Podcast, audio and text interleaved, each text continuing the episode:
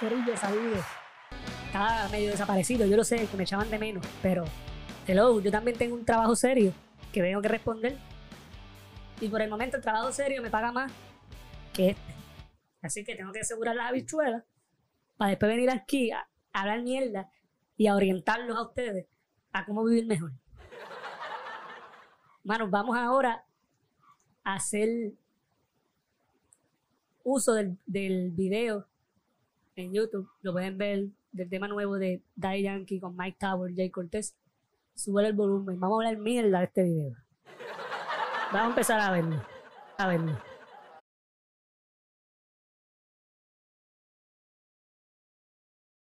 Al barbero todo se lo cuenta. O al bartender. O es que es lo mismo, porque si vemos, el bartender es un receptor de chistes, de la misma manera que en el caso de los varones, los barberos, y en el caso de las damas, en los salones de belleza, que eso es un lugar de importación y exportación de chisme, que si eso se fuera a monetizar, chach, ganan más en chisme que arreglando pelo. Seguimos.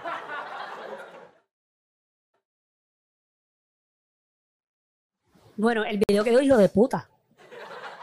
Y Daddy Yankee está puesto para el problema. Desde hace par de meses, cuando ocurrió lo del chombo de Panamá, está con eso del problema. Y es porque hello, él es el big boss del género. Él tiene que, que- demostrar que lo respeten y tiene que sacar su pullita de vez en cuando, porque como el padre del género, tiene que poner a sus pollitos en orden. ¿Ok? Y lo criticaron esta misma semana por, por, por, por, por decirle que él es un, un cantante viejo, que le despacio los de la nueva generación. Pero puñeta, si tú quieres trascender generaciones, tú tienes que colaborar con personas diferentes a tu generación para que puedas mercadear lo que sea que quieras mercadear. Una canción, una idea, un propósito, lo que te salga de los cojones.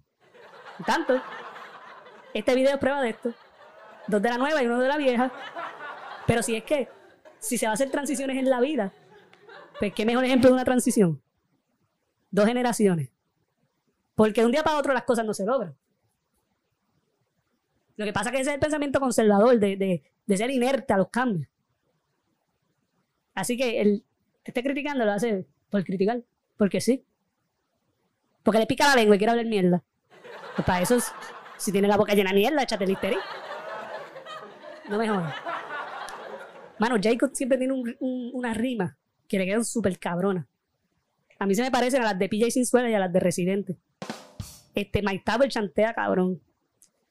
En resumen, tú un tema comercial, claro está. ¿Qué tiene de malo que también hay un tema comercial? Pues que vamos a criticarlo todo. Las cosas se hacen con el corazón, es verdad. Pero también hay que comer. De vez en cuando hay que hacer algo comercial en, todos los campos de la cultura. No dejarlo de huelebichería y de soberbia personal y qué sé yo. qué. El tema está cabrón, compártanlo. Y sigan a mí en todas las redes sociales, arroba nauripopco, Twitter, Instagram, Facebook.